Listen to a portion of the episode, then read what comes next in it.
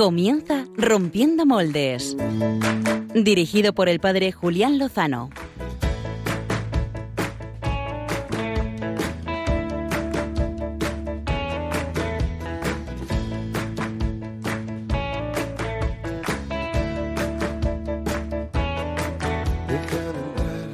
donde estén tus sueños, donde tus anhelos se ponen al sol. Déjame estar donde tantas veces piensas que no puedes, tal vez pueda yo. Déjame que sea yo tu fortaleza, déjame vivir allí. Allí donde nace todo, donde brota todo justo en la raíz. Esto es lo que estamos celebrando esta noche de los Reyes Magos. Donde el corazón empezó a latir, donde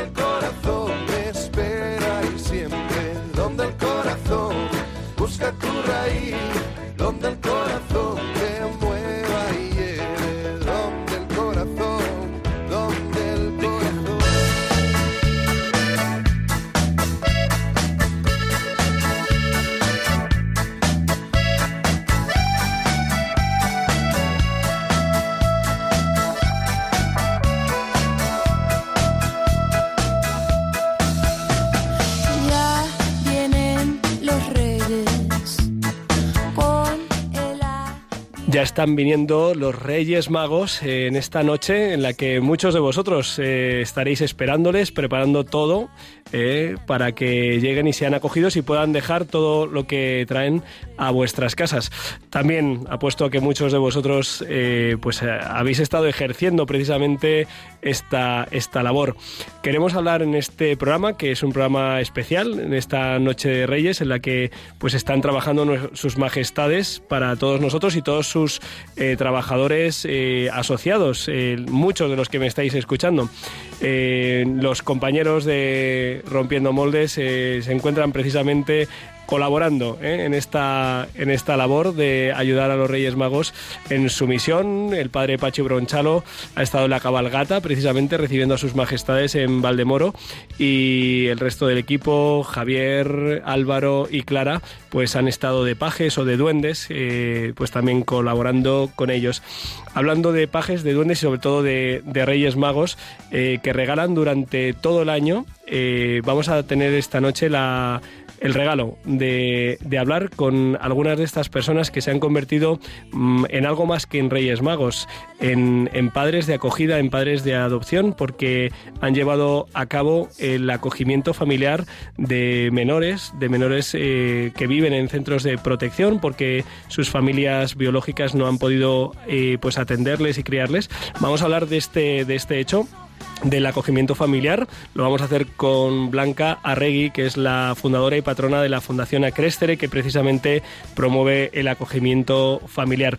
Y después, en la segunda parte de- del programa, eh, pues quería eh, invitaros a que participarais en directo en Rompiendo Moldes, eh, compartiendo con todos los oyentes los regalos, los regalos que el Señor, por medio de los reyes y por medio de pues de sus colaboradores os han hecho regalos de fe, de esperanza, de alegría, de generosidad, de compasión.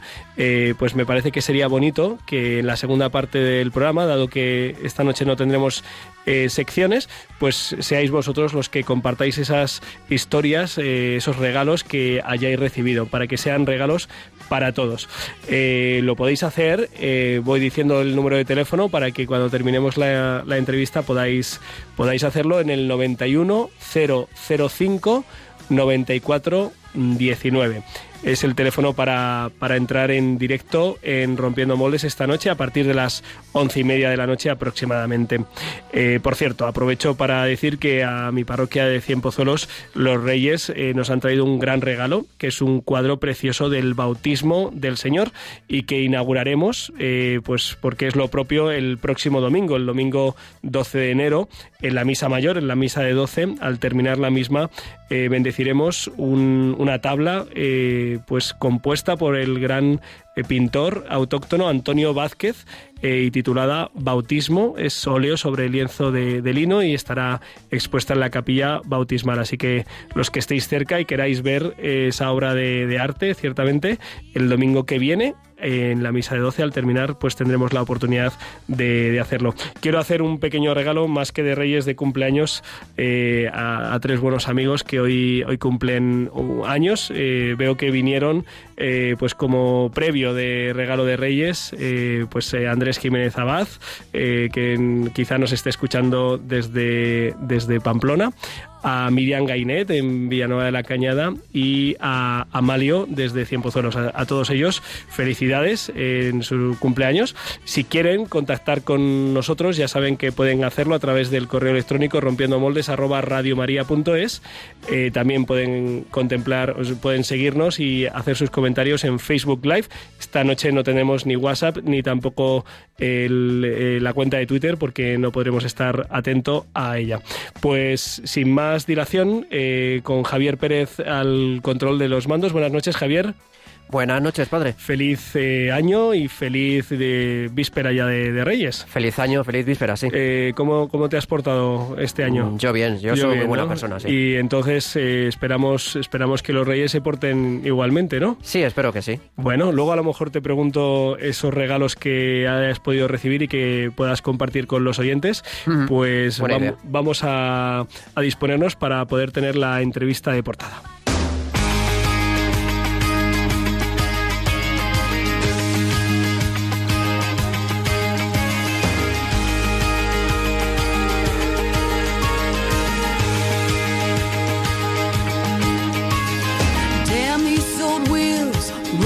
Too slow. I stare down this wide line with so far to go. Headlights keep coming, loneliness humming along. Who poured this rain? Who made these clouds? I stare through this windshield, thinking out loud. Time keeps on crawling, love keeps on calling me home.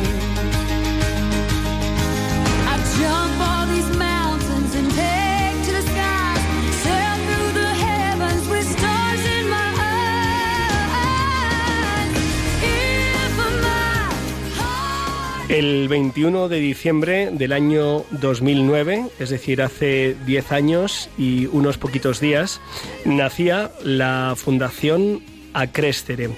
Eh, era fundada por Blanca Arregui, que es eh, psicóloga y también economista, y que descubrió que el acogimiento familiar era un camino de poder ejercer de alguna manera esto que esta noche muchos de vosotros estáis haciendo, ¿no? Ejercer de Reyes Magos, de llevar ilusión y alegría y regalos, el regalo de una familia de, acogida. Eh, tenemos al otro lado del teléfono a doña Blanca Arregui. Muy buenas noches, Blanca.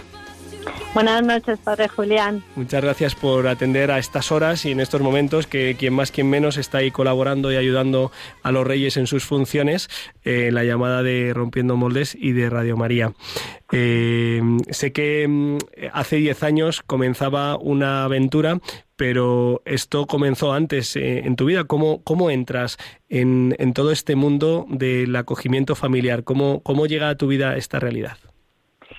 Pues el inicio fue porque en el año 2000, cuando todavía el que hoy es mi marido era todavía solo mi novio, nos fuimos en agosto de voluntarios con, la, con las eh, misioneras de la caridad, con las de la Madre Teresa de Calcuta, a Calcuta. Ajá. Y estuvimos ahí un mes colaborando con un hogar de, de menores con discapacidad, con handicap, como dicen ellos, ¿no? Y entonces pues volvimos como muy sensibilizados. De hecho nos pues en- nos casamos enseguida en el año 2001 y desde el principio pues pensamos en, en adoptar o acoger. Intentamos incluso mirar en la India pero en la India pues no no era posible en ese momento. Y bueno pues así empezó nuestra búsqueda y en nuestra búsqueda pues eh, pues nos llevó a acoger a una niña que hoy también es nuestra hija, pero que en ese momento era una niña de acogida que estaba en la Comunidad de Madrid, nuestra hija Nicole, y una niña de origen africano, pero nacida ya en Madrid, que tenía nueve meses. y bueno, por aquel entonces, pues también el tema de la raza era un hándicap. Parece que no ha habido recorrido, pero en todos estos años ha evolucionado mucho también la sociedad y en aquellos años era muy difícil encontrar una familia para una niña de color, ¿no? Y entonces, bueno, pues así empezamos. Y bueno, pues pasados los años adoptamos a un niño dominicano y, y, bueno, pues nos dimos cuenta que bueno que el camino no era llevarnos a todos los niños a nuestra casa porque no era posible y entonces pues fue cuando promovimos la fundación pues para favorecer que sean muchas las familias que acojan y si hace falta adopten o, o adopten directamente depende del caso, ¿no? Em, por lo tanto, eh, Blanca Regui eh, nos está hablando no solo de, de una idea o de un proyecto o de una ilusión, sino de, de tu propia vida, ¿no? De vuestra propia vida, de vuestra propia experiencia, primero como voluntarios en, en India con las misioneras de la caridad, después ya como, como matrimonio. Em, ¿Tomáis esta, esta, digamos, esta decisión y, y cuál, es, cuál es vuestra experiencia de, de haber sido familia primero de acogida y después dar el paso de la adopción? Bueno, pues nuestra experiencia ha sido un regalo hoy que es la noche de los regalos. Como decías, pues para nosotros ha sido un regalo. Nuestros hijos, tanto en la fase de acogimiento como bueno, pues en la fase de adopción, no siempre los acogimientos terminan en adopción, ni mucho menos. Algunos terminan en, en reunificación con la familia biológica porque está previsto así desde el principio. Hay mucha pluralidad ¿no? en, en los tipos de acogimiento, ¿no? pero los nuestros además es que han terminado en adopción porque las familias biológicas terminaron por desaparecer del todo, ¿no? Y, y para nosotros ha sido un regalo porque es ver cómo pues niños con dificultades pues pues van avanzando, van creciendo y, y aunque muchas veces la gente nos dice que, que, valientes, que, lo- que agradecidos deben de estar los niños, pues nosotros somos al revés, los que estamos agradecidos por todo lo que recibimos de ellos, ¿no? A lo largo de todos estos años con momentos fáciles y momentos difíciles, bueno, como todos los padres, también lo- en los padres biológicos, ¿no? Tienen Sí. dificultades. La, la finalidad de- del acogimiento familiar, de la acogida familiar, es eh, proveer de, de un ámbito, digamos, lo, lo más idóneo posible para, para estos niños que por las circunstancias de la vida eh, pues se encuentran en centros, pues eh, Ah. digamos, de la administración y, y que evidentemente pues no, no, es, no es lo mejor. Pero como comentabas antes, mm, el objetivo final no, no siempre es eh, acabar en la adopción porque a veces mm, tiene lugar, mm, digamos, la mejora de las situaciones de su familia de origen. Efectivamente.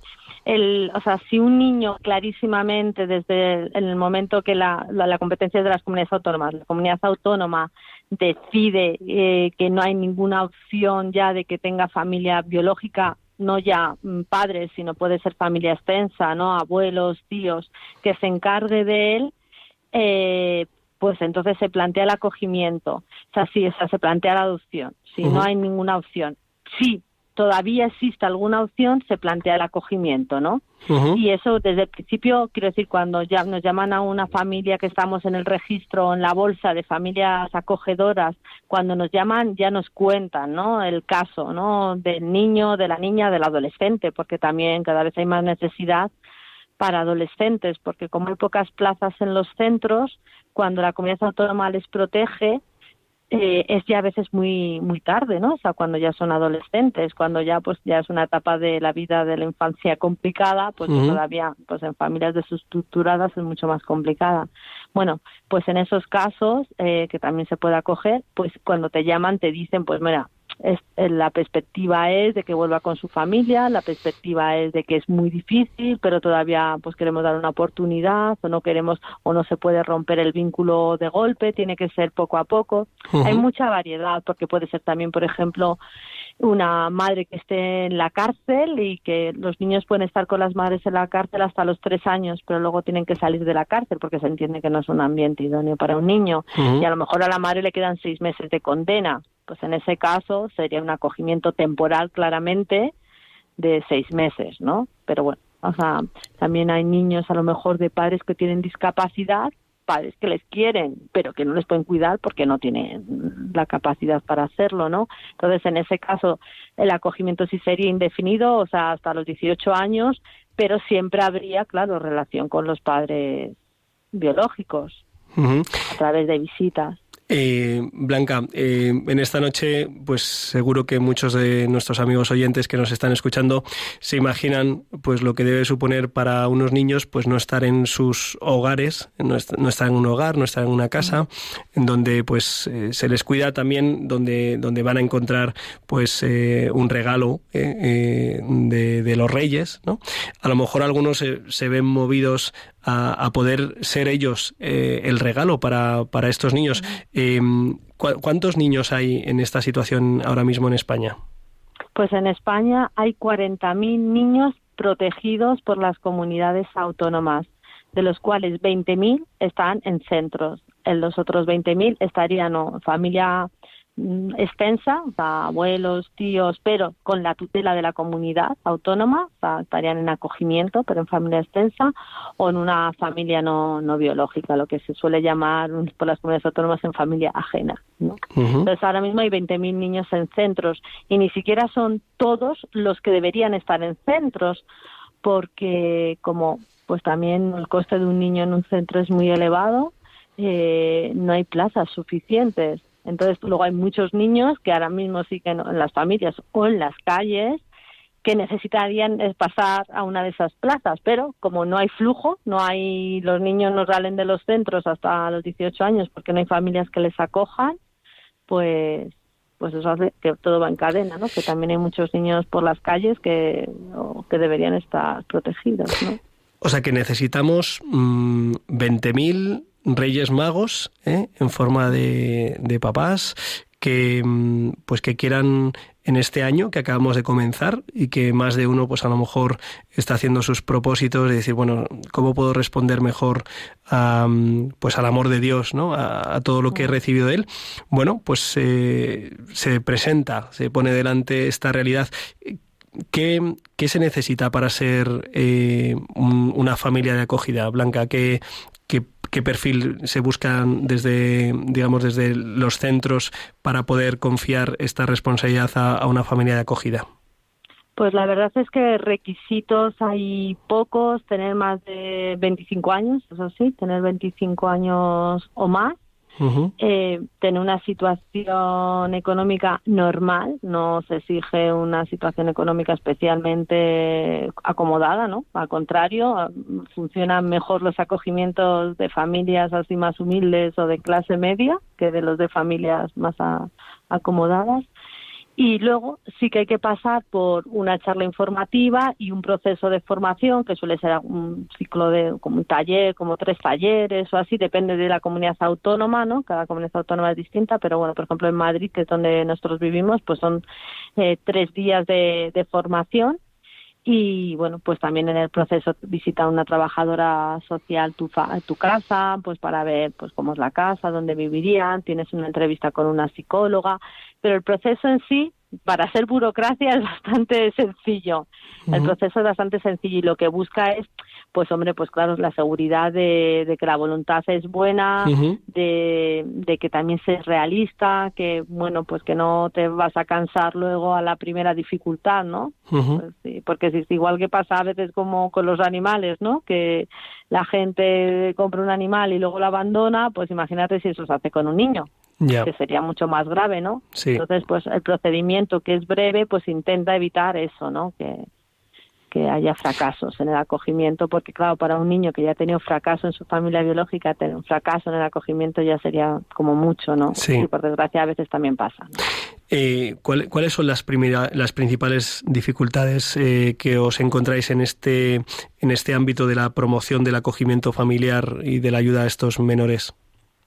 Pues es que en España no hay mucha cultura de, del acogimiento, a diferencia, por ejemplo, de los países anglosajones, porque el concepto este de patria potestad está muy arraigado y entonces hay una mentalidad de que si no son de nuestra sangre, pues bueno, pues que no son hijos y, y entonces pues cuesta mucho que las familias y luego tienen mucho miedo a, a la existencia paralela de una familia biológica, ¿no? O sea, como la, lo que llaman la doble parentalidad, ¿no? Sea, que por un lado pues está la familia de acogida, en este caso, por ejemplo, cuando éramos nosotros nosotros, y por el otro lado pues puede haber familiares. Pues en el caso de nuestra hija mayor, pues había madre. En el caso de nuestra hija pequeña, la tercera de la que no hemos hablado, que también hemos acogido y luego adoptado, pues también había una madre, ¿no? Entonces, que en principio tenían derechos de visita, luego no los ejercieron, pero bueno, los tenían. Entonces, y, y a veces sí que hay esas visitas. Entonces, mm, los niños son los que lo viven con más naturalidad, el tener dos mamás o dos papás, o lo viven con mucha más naturalidad, ¿no? Pero eso, por ejemplo, a, a las familias, eh, pues les cuesta, ¿no? A las familias de acogida. Hay que entender que esto es una forma también de solidaridad, ¿no? De, como tú decías, ¿no? También de misión de Dios, ¿no? Que no es como la, el, el camino para tú tener tus propios hijos, ¿no? Sino que es otra cosa, parecida, pero otra cosa, ¿no? Que el componente de, solidaridad, de ayuda, es grande, ¿no? Es grande. Eh, la Fundación Acrescere, ¿cómo, cómo se fragua y cómo, y cómo nace? Eh, ¿Por qué este nombre? Eh, ¿Por qué la misión? Cuéntanos.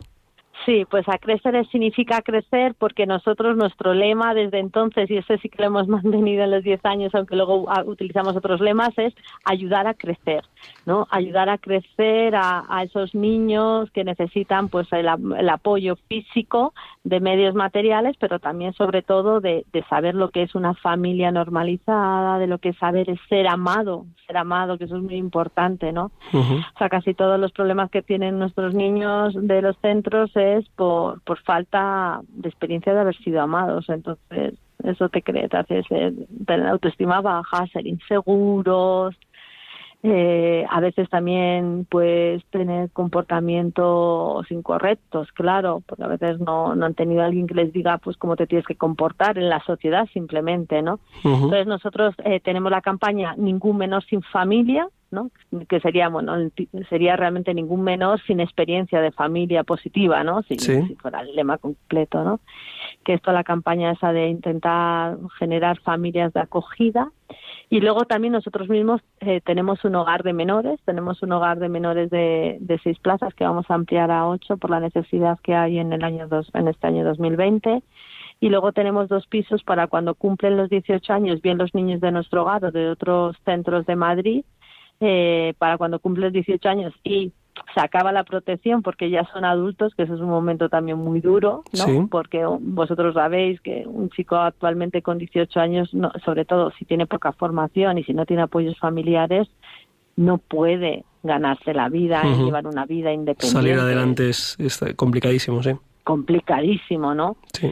Y, y entonces, bueno, pues es otro acompañamiento posterior hasta que poquito a poco pues pueden terminar los estudios, encontrar un trabajo, ahorrar mínimamente pues para compartir una habitación con algún compañero, amigo y bueno, salir adelante, ¿no? Eh, mm, Blanca, nos has mencionado tu experiencia personal como, como madre, como madre acogida adoptiva, como madre, eh, pero mm, tu experiencia como psicóloga, como acompañante, como eh, miembro de la Fundación Acrescere, en la, por la que has visto pasar pues a, a muchos menores y has acompañado procesos de, de acogimiento y de adopción, eh, seguro que tienes un montón de, de historias, bueno, más que de historias, de rostros, de nombres, Mm. eh, que te vendrán mucho además en, estos días. Eh, ¿Qué has visto que ha sucedido en estos 10 años? Eh, ¿Qué has visto que ha sucedido en la vida de, de estos menores que han sido acompañados, acogidos? Eh, ¿Qué te viene a la cabeza? Pues mira, lo que me viene es que aquellos a los que hemos sido capaces de transmitirle el que son dignos de ser amados y que se les ama, que es algo que nosotros a nuestros educadores inculcamos mucho, que esta profesión o es vocacional o no tiene sentido, eh, pues hemos visto pues cómo verdaderamente pues van saliendo adelante, adquieren confianza, adquieren buenos hábitos de conducta, estudian y, y, bueno pues poquito a poco pues van pudiendo si queréis integrarse en la sociedad pues como un niño que viene que ha venido de, una familia no ah, yo siempre me llama mucho la atención porque nosotros empezamos cuando empezamos en el 2009 claro no teníamos nada que hacer al principio más que solo la idea lo primero que hicimos fueron campamentos para los niños de centros de no solo de Madrid, sino vinieron también venían de Galicia, de León, de otros sitios, ¿no? Y los campamentos, claro, duraban 10 días y, y veías como un niño en 10 días eh, eh, cambiaba, Yo siempre digo, como el amor les cambiaba. O sea, esta, ahora el día de, de Año Nuevo eh, llegó un mensaje de uno de los niños que nunca está en nuestros centros, que solo ha estado con nosotros en campamentos, como digo, de 10 días, creo que hasta como en tres campamentos, felicitándome el año, tal. Claro, te quedas así como emocionada, ¿no? Como emocionada, como, pues imagínate, por eso nosotros favorecemos tanto el acogimiento, porque si en 10 días son capaces de notar que hay algo distinto, que, que alguien les ha hecho sentirse importantes. Y este niño era un niño con muchos problemas de conducta, ¿eh? y, que lo, y que creo que lo sigue teniendo, ¿no? Que ha pasado de un centro a otro, en este caso concreto, que ha terminado en un centro terapéutico, que ahora mismo está en un centro como de... Y aún así me, me, me manda ese mensaje de feliz 2020, ¿no? o sea, es como increíble, ¿no? Blanca, no sé si has tenido oportunidad de, de leer la, la historia de, del futbolista Baldo y de la hermana Marina, eh, que se han reencontrado estas Navidades. No sé si te suena, ¿te suena? No, no, la conozco, ¿no? Pues mira, el, el pasado viernes en el País Semanal, eh, Borja Hermoso eh, contaba eh, la historia de pues del que ha sido pues delantero, fue delantero del Real Madrid y luego de los Asuna y la religiosa que, que le crió, que le crió pues cuando era pues muy pequeño porque precisamente eh, su familia pues no, no podía hacerse cargo de, de él y pues nada, cuando en el 2004, eh, en diciembre del 2004, siendo delantero de los Asuna, eh, marcó un gol al Mallorca y Baldo pues eh, se levantó la camiseta, se acercó a la cámara de televisión y ponía gracias hermana Marina. Eh, la psicóloga Inma Puig ha recogido esta historia en, en su libro La Revolución Emocional y pues eh, los periodistas de, del país han seguido la pista hasta que esta Navi estas navidades han llevado a Baldo con su mujer y sus dos hijos a visitar a la hermana Marina, que ya tiene 85 años y que vive en una residencia de su congregación en Salamanca y la verdad es que es conmovedor ver pues el vídeo cuando aparece ¿eh? y que le, le, recuerda perfectamente y, y, él a ella por supuesto por, por supuesto claro. porque apostó por él le cuidó le animó le dio seguridad y, y él decía pues que él, él, solo tenía un sueño solo tenía un plan no había plan B que era el, el de ser futbolista y la hermana Marina que aparte de ser una mujer de Dios eh, con un corazón muy grande, pues también era muy futbolera, ¿eh? así que así que le animó. Eh, pues como estas historias, esto lo leía hace apenas unos días, pues pues hay muchas. Quería preguntarte para para terminar con, con este sí. tema. Eh, supongo que, vamos, seguro que hay familias que han sido de acogida y que luego, pues esos eh, hijos de acogida eh, han podido volver a sus eh, familias originales. La experiencia de los padres que, han, que, que, han hecho esta acogida, o no sé si a ti te, te, habrá tocado también esa situación, no es muy dolorosa, no deja el corazón muy, digamos, muy lacerado, es en todo caso mm, positiva y beneficiosa es en todo caso positiva y beneficiosa, es, es dura, obviamente, porque, bueno, porque el cariño existe, y luego, lo, luego en el después puede seguir manteniéndose el contacto con más facilidad o a veces no con tanta dificultad, porque si ya te vas a otro país, pero yo siempre lo digo que lo que nos, más nos puede ayudar a entender lo que sería es que nuestra mejor amiga nos diga que, que va a estudiar su hijo en nuestra ciudad y que por favor que si puede vivir con nosotros porque ella estaría más tranquila. Uh -huh. Pues lo haríamos encantado y a lo largo de los cuatro o cinco años de carrera pues te encariñarías y luego cuando se fuera pues te daría pena porque ya sería como uno más de la familia después de cuatro años contigo, ¿no? Uh -huh pero no dudarías que tiene que volver con su con su familia y seguirías manteniendo intentando mantener una relación pues ya de otra forma o a distancia por teléfono viéndote de vez en cuando. Y, y lo sentirías como la separación pero a la vez lo vivirías con paz no pues uh -huh. es la es como el mismo tipo de experiencia se puede vivir con paz pues, siempre que, que o sea tú cuando has empezado a coger tengas claro que bueno que puede ser algo temporal como sí. como al final los hijos también son temporales en el sentido de que lo, lo, lo, que queremos los padres es que cuando sean mayores pues creen su propia familia, o sea, no, bueno, pues que se vayan de casa, no que se queden con nosotros Sí. para siempre, ¿no? Sí, sí. Pero que haya relación, o sea, que al, al final es muy parecido, ¿no? O sea, si rompemos ese esquema de que nuestros hijos, incluso los biológicos, son propiedad de los padres, Ujú. Sino que nosotros somos responsables de su cuidado mientras nos necesiten y cuando nos necesiten que tengan puedan volar, ¿no? Pues pues vi- lo vivimos con paz, ¿no? Y yo creo que eso es igual para todos. Eh, no, no quiero desaprovechar la oportunidad, eh, Blanca, de preguntarte por otra cuestión. Es más de actualidad, pero también tiene que ver con, pues, con tu dimensión profesional y, y personal. Eh, no lo he comentado al comienzo de la entrevista, pero Blanca Regui, además de fundadora y patrona de Crescere, es asesora educativa y coordina los centros educativos de las Hermanas de Nuestra Señora de la Compasión, que son centros de educación especial y también algunos centros de integración. Eh, en concreto, pues el que más conoces y llevas es el de eh, María Corredentora aquí en, en Madrid.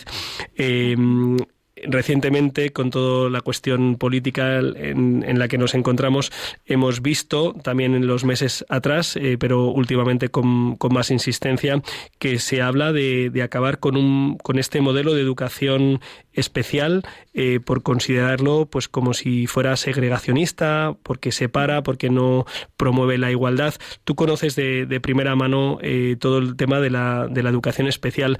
No, no, sé qué visión tienes, si estás si crees que la gente desconoce la situación real y por qué es necesario que haya un, una educación eh, especial para situaciones especiales. Pues sí, estamos muy preocupados. Estamos muy preocupados con esta corriente que al final encierra mucha ignorancia eh, de que lo bueno es la inclusión, entendida, entendida la inclusión, como que los niños con discapacidad, sobre todo intelectual, que es la, la difícil ¿no? de integrar, eh, estén, convivan en el aula con niños sin discapacidad intelectual. ¿no? Uh -huh. Eso es pensar más en la idea de lo que debe ser la idealmente la sociedad que pensar en lo que necesita el niño, ¿no?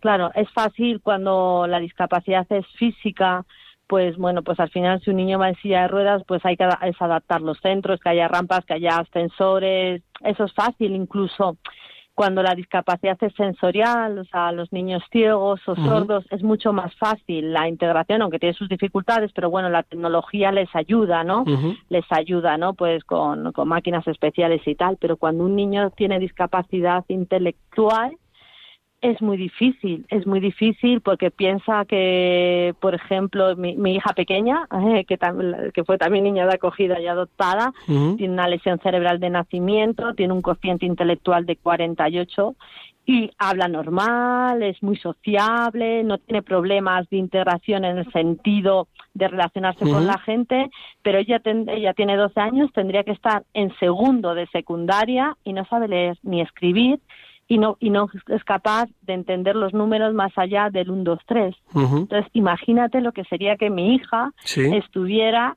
en una aula de segunda de secundaria por muchos apoyos que se le quisieran dar. Sí. Sería una marginada, sería Sí. una marginada porque no no podría, ¿no? Y, frustra Entonces, y frustrada y frustrada. En nuestro colegio, María Correntora, como tú dices, empiezan a llegarnos niños de 12 y 14 años que vienen de integración, que vienen de integración, Uh -huh. Hundidos, hundidos con la autoestima por los suelos y en educación especial donde todo está adaptado para que ellos hagan lo que pueden hacer y no dejen de mejorar, no dejen el que pueda aprender a leer y a escribir, va a leer y a escribir, el que pueda aprender a estudiar geografía, va a estudiar geografía, nunca se les va a limitar a dónde puedan llegar, Sí. pero el que no pueda, pues mejorará, mejorará, pero sin la frustración de, de ver que no puede hacer lo que no puede hacer, porque lo que no puede hacer por un tema fisiológico, Uh que no quiero decir que incluso por ejemplo los niños con síndrome Down en los que en nuestro colegio el 80% son con síndrome Down son los que socialmente se entienden que son los más integrales y así lo creen los políticos Uh -huh. hay muchos tipos de gravedad en, en el trastorno Sí. del síndrome de Down, hay muchos, entonces pues hay niños que efectivamente pueden eh, llevar una vida normal practica, eh, y estudiar, pero hay muchos que no aprenden, como digo, a leer y escribir, que tienen dificultades incluso para hablar. Uh -huh. Entonces, bueno, pues la experiencia dice que la integración no se realiza de esa forma, eh, haciendo que convivan en el aula, sino que la integración se realiza haciendo que tengan actividades comunes, como desde los centros de educación especial promovemos, o sea, tareas, por ejemplo, el tema deportivo, que es mucho más fácil integrarles, pues hacemos lo que llamamos educación combinada, que es con otros colegios ordinarios, ¿no? Pues, pues hacer un torneo conjunto o, o, hacer un taller, pues este año de mindfulness, que también está un poco de moda, pues juntos, a hacer muchas cosas juntos con gente de otros centros pero lo que es el tema académico, aprender a leer, a escribir, aprender los números, a sumar, a multiplicar, aprender pues mm, cosas de biología, eso es muy difícil porque necesitaríamos un ratio a veces pues eso, de un profesional por cada niño. Y luego tampoco en la integración no, no se dan los medios económicos para tener eso, ¿no?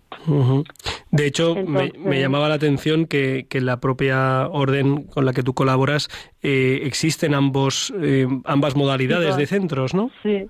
Sí, en los colegios de integración, además que los nuestros, hay muchos niños con necesidades especiales, a lo mejor oficialmente con diagnóstico tenemos de 600, tenemos 33, pero la realidad es que de 600 tenemos 88. eh, o sea, que tenemos experiencia en lo que es la integración, pero claro, no todos los niños eh, Pueden tienen ese nivel mínimo de intelectual para poder estar en integración. Bueno, por ejemplo, nosotros no trabajamos con los niños con parálisis cerebral, pero hay niños, claro, que son sordos, ciegos, están todo el día en una cama con ellos, lo que les puedes dar es rehabilitación, por supuesto cariño, estimulación. Pero eso en un colegio ordinario, ¿qué van a hacer esos niños ahí? Es verdad que cuando los políticos hablan contemplan un 8% que se quedarían como en centros especiales, pero es que un 8% es muy poco. Pues eh, confío en que, en que puedan oír, en que puedan escuchar. Me llamó la atención cuando hace unos meses conocía la campaña de los padres mm, con, con, hijos en, en, educación especial, pues que, que, no se les haya preguntado a ellos eh, que, cuál es su experiencia, qué es lo que ven que es lo mejor para, para sus propios hijos. Eh, ojalá, ojalá recapaciten, ojalá escuchen o, o quién sabe eh, qué puede pasar en estos días en relación con la configuración política de nuestro país, pero que, que no se no se quite ese pues ese camino de educación especial para las personas con capacidades especiales, ¿no?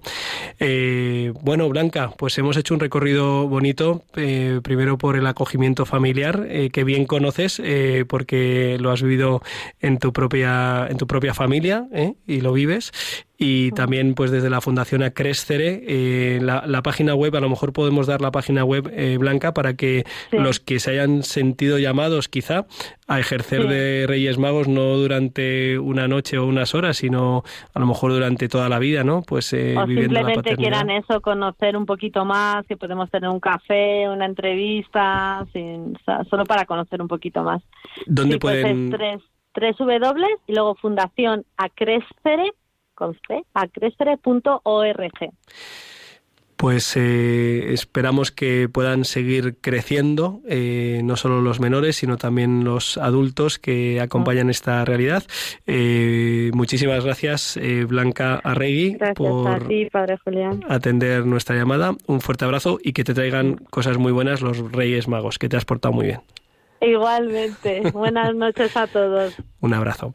Adiós pues eh, forman parte de los regalos esta historia que acabamos de escuchar, este testimonio de, Blanca con su propia vida, eh, pues con su marido, en su familia, de los eh, regalos, de los regalos bonitos de, esperanza, de generosidad, de amor que os proponemos a los amigos de Radio María que compartamos en estos eh, pues 15 minutos que nos quedan de Rompiendo Moldes en esta edición especial. Eh, os recuerdo el número de teléfono, el 91 005 94 19 eh, para aquellos que queráis compartir con todos los oyentes algún regalo bonito que el Señor eh, o los reyes o los reyes el Señor a través de los Reyes Magos eh, os hayan hecho en estos últimos días o semanas o meses regalos de fe, de alegría, de esperanza que podamos compartir. Vamos a escuchar un poco de música mientras recibimos las, las llamadas.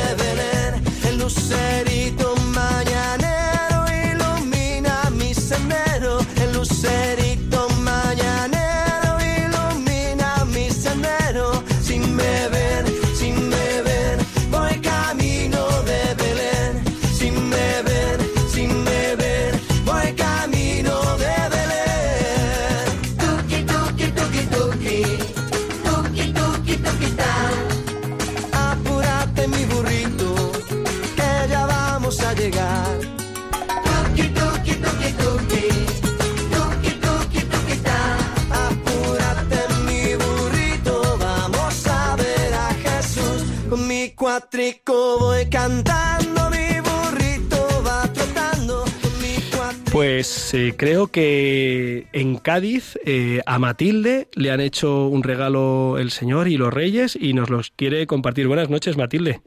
Hola, buenas noches. A ver, Pues ¿qué, qué yo- regalo te han Yo traído? el regalo no, yo he pedido a los reyes A ver, ¿qué has pedido? porque porque tengo la salud mala Ujú, y le he pedido a los reyes paciencia, Muy bien. paciencia que es y la madre estar alegre.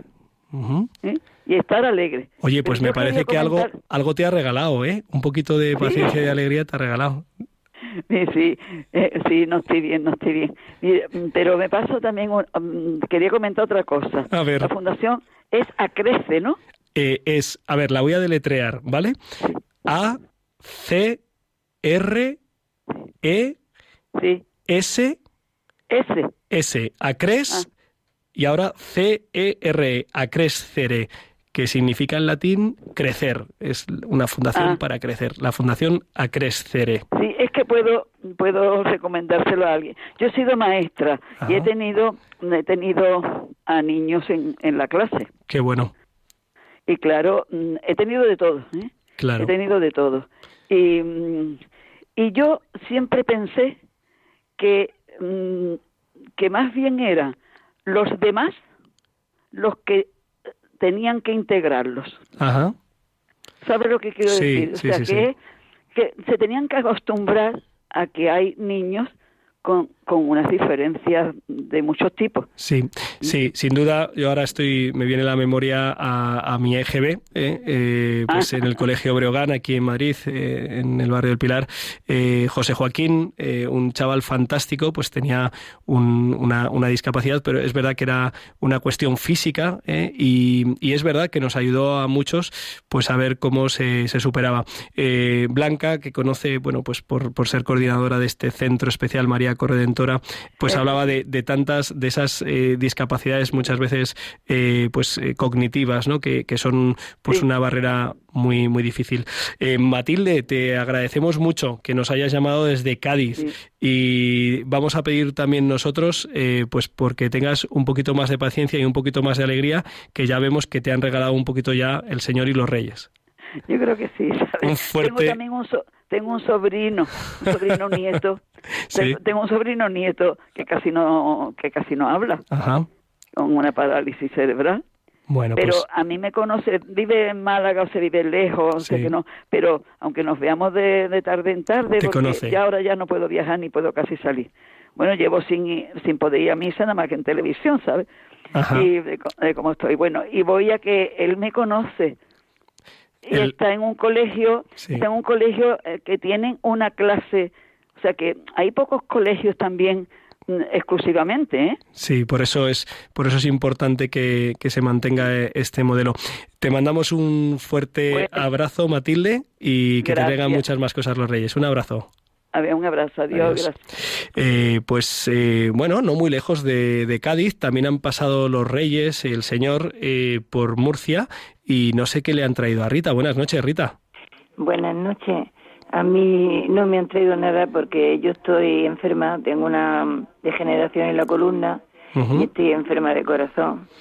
Y resulta que tengo muy pocos recursos, Sí. no llega a 400 euros al mes, pero no es por eso lo que yo pido. Yo pido que el Señor ilumine a algún médico bueno porque tengo un nieto de 19 años que es autista. Ajá.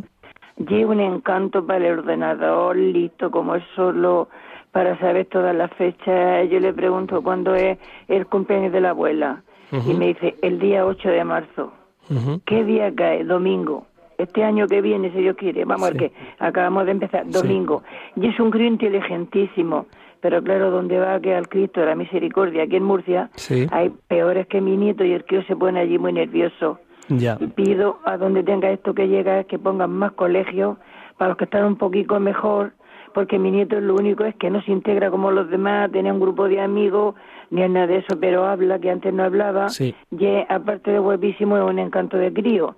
Pero claro, ahí en este colegio el crío no, no va muy bien y yo, Sí. vamos, daría la vida que me quede porque estoy mal, Sí. a cambio de que sacaran algo para mi nieto y los demás criaturas así. Pues- Porque me queda, me queda padre con la entrevista, Sí. me queda alucinada que la estoy escuchando, porque Ajá. estoy más tiempo en la cama que levantada.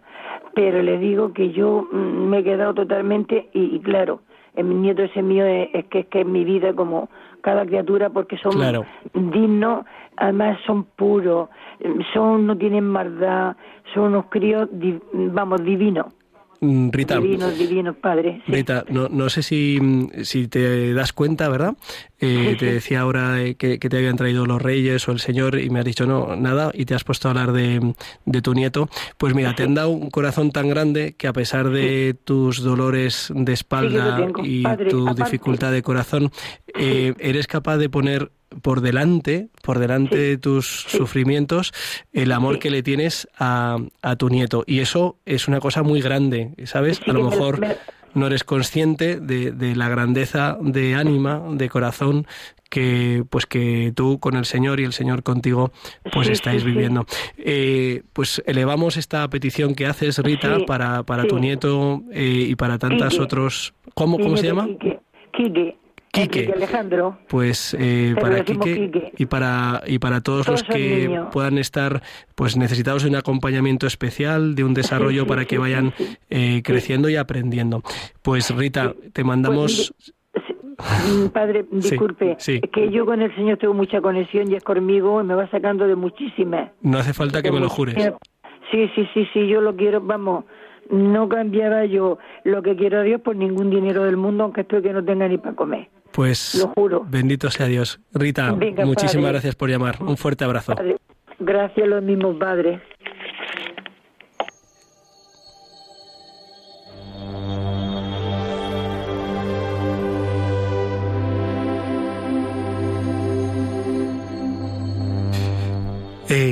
pues qué maravilla, eh, Matilde y Rita. Eh, repito el número de teléfono por si en esta recta final no queda, no queda mucho tiempo. Algún, algún amigo oyente quiere, quiere compartir con nosotros, pues, o los regalos, eh, regalos de, de fe, de esperanza, de amor, de alegría, de generosidad, o pues también, como en este caso Matilde y Rita, pues también estas, estas peticiones. El teléfono es el 91 005 94 mm, 19. Eh, yo voy a compartir uno de los regalos que he recibido en los últimos días, hablando con unas ah, buenas amigas, las misioneras identes, me contaban que en su misión de Camerún, en el norte, donde ha habido graves conflictos eh, violentos entre pues las tribus de más o menos de habla inglesa y de habla francesa, me contaban que sus jóvenes habían compuesto recientemente un- una canción donde el estribillo dice la paz sé que la paz empieza por mí, pero te necesito a ti. Y lo habían cantado en ambas lenguas como un gesto y un signo de, pues, de reconciliación y de comunión. Me daba esperanza, eh, me daba alegría saberlo y me hacía mirar también nuestra situación aquí en España pues con un deseo de, de más reconciliación, a ver si, si lo conseguimos, si en realidad buscamos el bien común. Eh, vamos a pedir también, especialmente en esta noche, vamos a dar un regalo a nuestra nación, a España, pues rezando mucho por ella y por nuestros representantes políticos. Mas tú ya sabes que soy pobre también. Y no poseo más que un viejo tambor, viejo tambor, viejo tambor.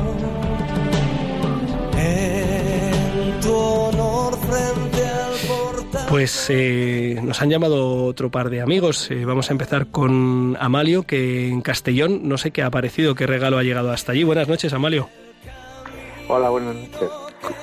Bueno, pues eh, yo he recibido hoy un gran regalo compartiendo con los ancianos de las hermanitas eh, de los ancianos desamparados, donde eh, pues he tenido la gran suerte de con eh, con otros compañeros vestirnos de, De Reyes. bueno, hacer de, de reyes y compartir con con los eh, Residentes.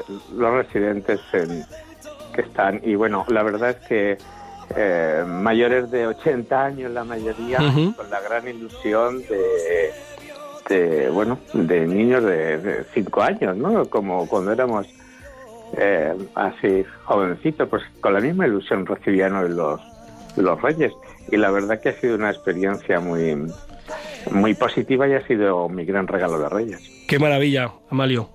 Eh, pues aparte de las gracias que te habrán dado ellos, te las doy yo también. ¿eh? Eh, yo veo pues lo, lo- lo bueno que hace el acompañamiento a, nuestros ancianos y lo, y lo bueno que nos hace, y el bien que nos hace a nosotros, ¿verdad? Sí. Pues- Bueno, y quería compartirlos con todos los siguientes de, de Radio María que, que, que si algún día pueden y algún año pueden, pues vivir este momento de, de ver a, también a los mayores con, con la ilusión, que con la misma ilusión de, de cuando eran pequeños, de, de vivir un día como hoy. Te lo, te lo agradecemos, Amalio. Un fuerte abrazo. Bueno, a vosotros. Y subimos un poquito en el mapa y llegamos a Barcelona, donde María eh, pues también ha recibido algún regalo. Cuéntanos. Buenas noches. Buenas noches, María.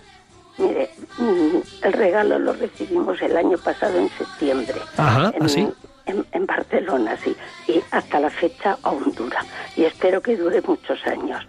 Porque nos cambiaron el párroco y nos vino un párroco que nos tiene el Santísimo expuesto Toma. todos los días. Qué maravilla. Desde las ocho y media de la mañana hasta las una de la tarde. Muy bien. Y Vale. ahí unas otras mm, van, se- vamos turnándonos, el Santísimo Sí, nunca está solo. qué bien, María. Quería, quería compartirlo con la demás audiencia que nos oye, que si alguna de Barcelona oye, que se acerque a la parroquia de San Francés de Paola en Pueblo Nuevo. San... Se lo agradeceremos. ¿Cómo se llama la parroquia? San Francisco, San Francés de Paola Vale. o Francisco de Paula, Sí, vale, vale. pues María, muchísimas en gracias Pueblo Nuevo. por compartir con nosotros eh, tu regalo. Un fuerte abrazo y felices Es una Reyes. bendición, es una bendición lo que nos vino en septiembre del año pasado. Y a seguir adorando Que- al Que el Santísimo. Señor lo conserve muchos años, que la fe y la espiritualidad que tiene la va, de- la va demostrando por dónde va. Muy bien. Muchas gracias por oír, Un- por, por escucharme. Un abrazo, María. Y rapidísimamente para terminar, la última llamada, Soledad de Cerquita, de Tarrasa. Buenas noches, Soledad. Buenas noches. ¿Qué- ¿Qué regalo te han traído a ti el Señor y los Reyes? A mí me han traído, pues que vivo, vaya, no vivo sola porque tengo una hija al lado, Ajá, pero yo iba, iba podía ir a misa, sí, pero como no era una barriada donde, donde no, una capilla que había, sí, o sea, por falta de, de párroco, sí. pues no, no la han podido seguir. Vaya, no, no, no tenemos misa. Y yo, pues la, la escucho desde la televisión. Desde la televisión y desde Radio María, claro. Sí, de la televisión ahora la tengo puesta. Ah, vale, vale, que escucha Radio María, dan- escucha Radio María por la televisión. a mí me da mucha paz y mucha tranquilidad. Qué bien, qué bien, desde que lo descubrí. qué bien, Y la Soledad. misa no, la mira la oigo por televisión. Yo, aunque soy en terraza, pero no soy no soy de aquí. Soy de los muchos emigrantes que no venimos de los pueblos. Bueno, pues para, andaluces. para ti, Soledad, y para todos los que están escuchándonos, eh, pues eh, tenemos que, que terminar este programa. Te mando un abrazo muy fuerte y te agradezco mucho que nos hayas llamado, Soledad. Otro para ustedes, muchísimas gracias. Unidos. De, de- de- de todo corazón. Unidos en la oración. Pues eh, hemos llegado hasta el final. Muchas gracias a Javier Pérez que ha hecho posible pues esta conexión en directo con nuestros amigos oyentes y también participantes. Eh, pues ha sido un regalo, ¿eh? como, como viene siendo eh, Radio María para todos nosotros. No lo digo porque lo haya hecho yo, sino porque soy el primero que me beneficio de todo lo que recibo. Que se porten bien, que se vayan a la cama prontito, porque si no les va a pillar despierto los reyes, que le traigan lo que necesiten, sobre todo que le traigan al Señor ¿eh? y que le traigan a la Virgen María. Y nada, dentro de dos semanas, si Dios quiere, nos vemos sabiendo que con el Señor seguro lo mejor está por llegar.